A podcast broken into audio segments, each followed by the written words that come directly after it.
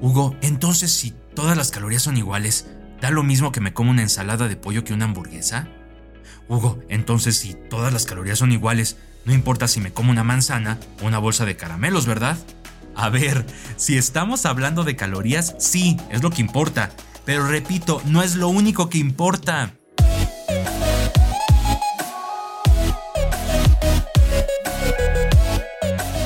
Bienvenidos todos al episodio número 6 de B3 Podcast. Mi nombre es Hugo Bernal y aquí hablo sobre diversos temas de nutrición y fitness. En esta ocasión, ¿de qué hablaré? Un tema muy, muy interesante y muy controversial y la verdad no sé por qué. Ya escucharán el episodio y entenderán a qué me refiero. ¿Todas las calorías son iguales? El tema de hoy. Antes, si es la primera vez que escuchas B3 Podcast, te invito a que te des una vuelta por nuestro amplio catálogo de 6 episodios. Hay temas muy interesantes que seguro estoy te van a gustar. Ya que estoy hablando de esto, aprovecho para recordarles que si les gusta el podcast, le den follow. Estamos en Spotify y Apple Podcast. En Spotify lo pueden buscar como B3 Podcast Nutrición y en Apple como B3 Podcast. Escúchenlo, califíquenlo, dejen su reseña por ahí compártanlo y no olviden darle follow. ¿Todas las calorías son iguales? Déjenme darles un poco de contexto del por qué elegí este tema y por qué mencioné al inicio que es un poco controversial. De hecho, este tema tomó relevancia a partir de diferentes tendencias dietéticas. La dieta keto, la carnívora, la dieta flexible. Creo surgió a raíz de una mezcla de las tres junto con las personas que están en contra de PSICO, Calories In, Calories Out en español sería calorías que entran, calorías que salen. Creo que no hay una traducción en español que se refiera a psico, pero hablaré de balance energético y cómo funciona para perder grasa o peso. Ahorita toco más, más ese tema. Lo que afirman es que no todas las calorías son iguales. Por poner un ejemplo, mencionan que 100 calorías provenientes de pan blanco no son iguales a 100 calorías provenientes de un bistec de ribeye. Tendría lógica, ¿cierto? Pues sí, el pan no es lo mismo que la carne. Sus calorías deben de ser diferentes. Vamos paso a paso para no irnos haciendo bolas. Si andas ahí metido en redes sociales y sigues a varios nutriólogos y entrenadores, seguro ya has escuchado de este tema. Si no, para eso estoy aquí, para hablar de ello. Primero lo primero. ¿Qué es una caloría? Una caloría es una unidad de energía térmica. Se refiere a la cantidad de calor, energía, requerida para elevar un grado centígrado la temperatura de un gramo de agua. Bueno, grados Celsius. Mi hermano es ingeniero y cada que digo centígrado, en lugar de Celsius le sale un derrame en el ojo. En nutrición usamos este término para medir cuánta energía proporciona un alimento al cuerpo. Así que si te das cuenta, todas las calorías son iguales. Las calorías son una unidad de medida. Es como decir que no todos los kilómetros son iguales que un kilómetro mide menos que otro kilómetro. Entonces, ¿cuál es la diferencia entre las calorías? Entre las calorías ninguna, repito, es una unidad de medida. La diferencia radica en la fuente. ¿De dónde obtenemos esas calorías? Si entonces ahora te preguntas, bueno, ¿cuál es el argumento de los que dicen que no todas las calorías son iguales? Ahí te va. Retomando el ejemplo del inicio. Ellos basan su teoría en el hecho de que absorbemos una mayor cantidad de calorías, de las 100, provenientes del pan en comparación con las 100 provenientes de la carne. Por lo tanto, 100 calorías de pan no son iguales a 100 calorías de carne. Como seguramente ya se están imaginando, estos argumentos son utilizados principalmente por personas que dicen que los carbohidratos son malos que es más importante contar nutrimentos que calorías, etcétera, etcétera, esas tendencias. Volviendo a la parte teórica, a la parte ñoña, vamos a repasar unos conceptos importantes para lograr desmenuzar esto. El ser humano, nosotros, obtenemos energía, calorías, a través de los alimentos, de los tres macronutrimentos, proteínas, grasas e hidratos de carbono, o mejor conocidos como carbohidratos. Cada uno de ellos da cierta cantidad de energía. Las proteínas y los carbohidratos nos aportan 4 calorías por gramo, mientras que las grasas 9 calorías por cada gramo. Esas calorías, al entrar a nuestro cuerpo por medio de los alimentos, son digeridas, absorbidas y metabolizadas. Para lograr esto se requiere de energía. Esto se llama efecto termogénico de los alimentos, ETA, ETA. Ya lo he mencionado en otros episodios, pero hoy voy a profundizar un poquito más en este concepto. Entonces, una parte de esas 100 calorías que consumimos en el pan y en la carne corresponden al ETA. Algunas de esas 100 calorías se van a utilizar para digerir, absorber y metabolizar esas mismas calorías. ¿Hasta ahí estamos? Bueno, cada macronutrimento tiene un diferente efecto termogénico. Proteínas, grasas y carbohidratos requieren diferente cantidad de energía para estos procesos. El ETA de las proteínas es entre el 20 y 30%. El de los carbohidratos entre el 5 y 10%. Y el de las grasas entre 0 y 3%. Ahí les va un ejemplo práctico. Si ingieres 100 calorías de proteínas, entre 20 y 30 de esas calorías se utilizan para digerir, absorber y metabolizarlas. Por lo tanto, quedan entre 70 y 80 disponibles. Si son 100 calorías de carbohidratos las que comes, entre 5 y 10 calorías corresponden a ETA, dejando de 90 a 95 disponibles. Y si esas 100 calorías consumidas son de grasa, entre 0 y 3 calorías corresponderán a ETA, dejando de 97 a 100 calorías disponibles, casi todas. Recuerda, es porcentaje del 20 al 30% de proteínas, de 5 al 10 de carbohidratos y de 0 al 3 de grasas. Entonces puedes pensar, ahí está Hugo, tú mismo acabas de decir que las calorías de los carbohidratos son más disponibles que las de las proteínas. No todas las calorías son iguales. Todas las calorías son iguales. Las fuentes de donde las obtenemos no lo son. Y el efecto termogénico de los alimentos, de los macronutrimentos, no es igual. Pero las calorías sí, se sigue midiendo todo en calorías.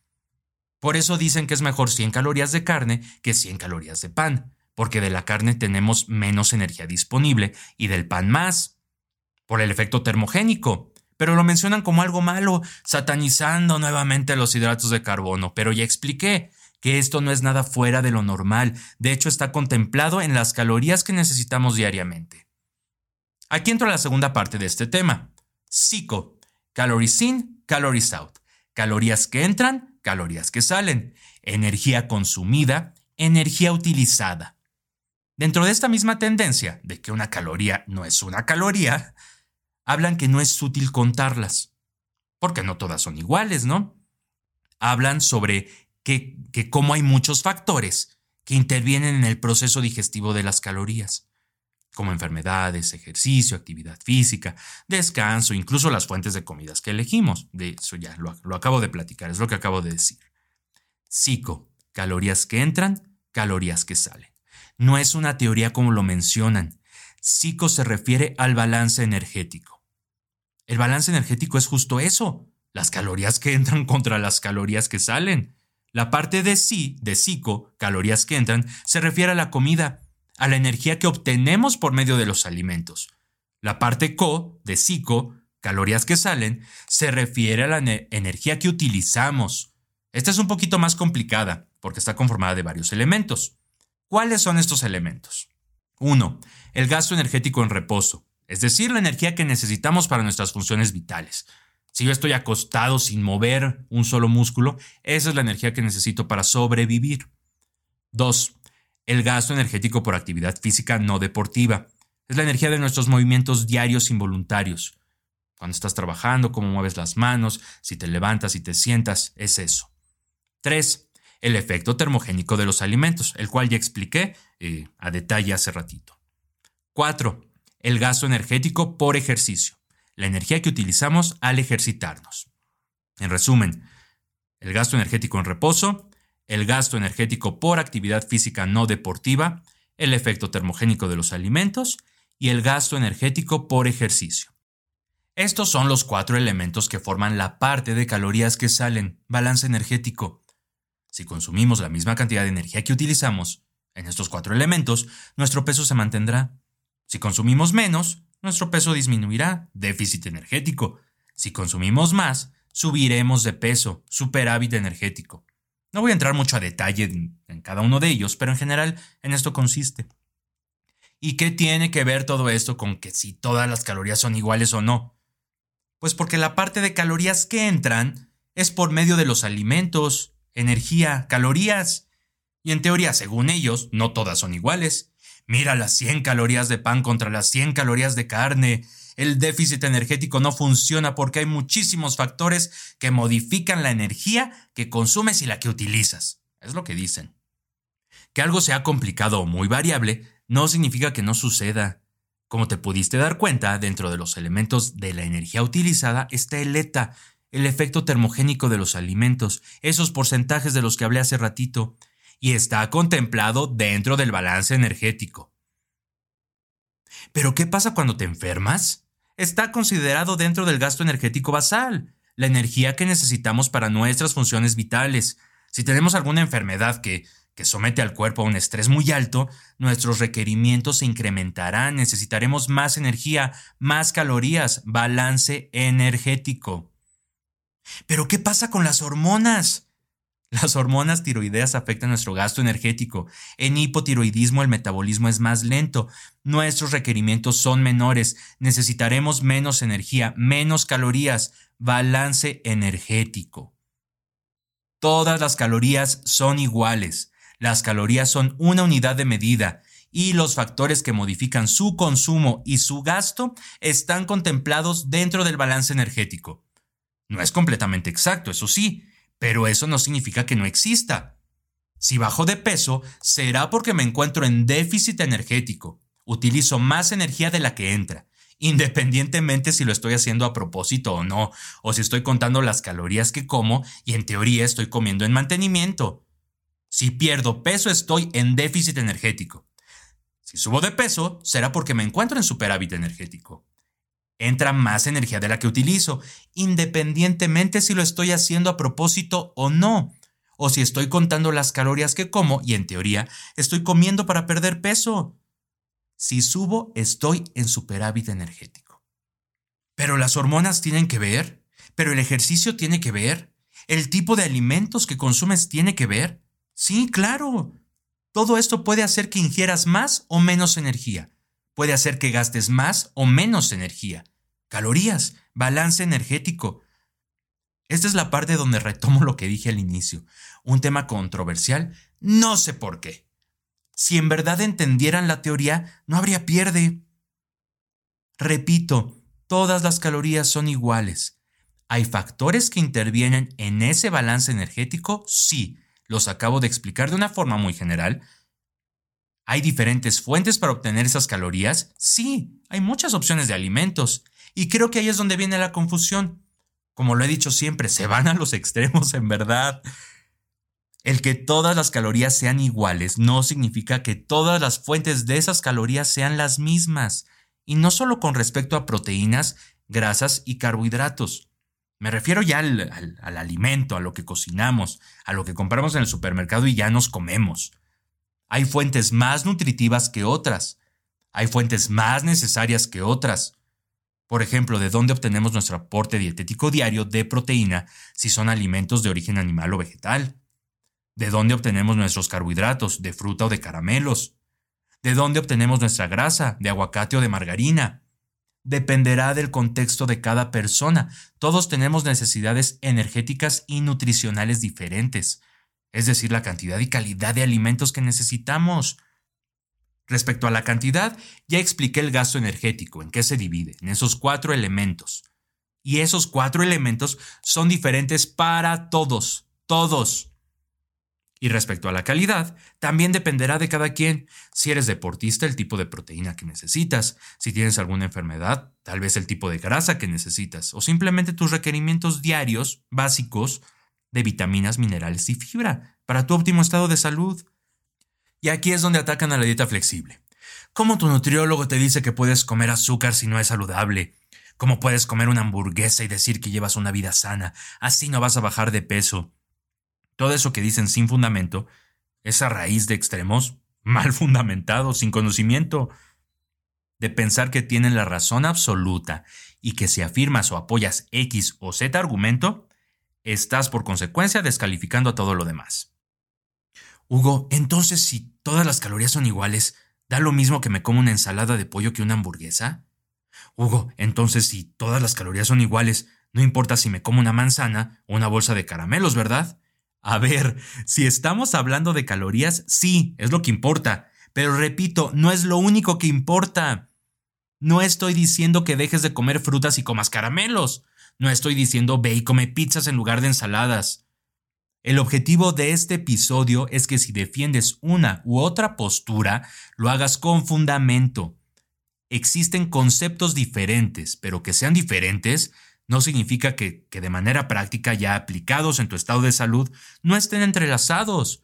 Tu óptimo estado de salud no es lineal, es multifactorial. En verdad, no seas extremista. O bueno, es mi consejo. Si lo quieres hacer adelante. Hay personas, entre ellos nutriólogos y médicos, que por más que les expliques, escuchan solo lo que quieren escuchar y entienden lo que quieren entender. Solo aguas, ponte abusado, porque hay muchos y seguro te toparás con ellos.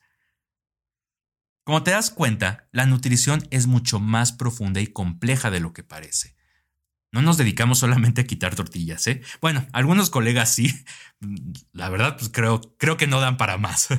Pero insisto, independientemente de objetivos estéticos, busca una forma de alimentarte que logre beneficiar tu salud física, mental y social. Hemos llegado al final de este episodio. Todavía hay mucho que platicar al respecto, pero no la quiero hacer cansada. Si tienes dudas o preguntas, ya sabes, mándame mensajito en mi Instagram. Ahí es donde, la verdad, estoy súper activo. Si aún no me tienes, búscame como nutrición.hb3 y en Twitter, nutrición-hb3. Y el podcast, ya sabes. En Spotify, búscanos como B3 Podcast Nutrición y en Apple como B3 Podcast. Denle follow a todo, compartan, califiquen, comenten, escriban su reseña. Muchas gracias por haberme escuchado. Nos vemos en el próximo episodio.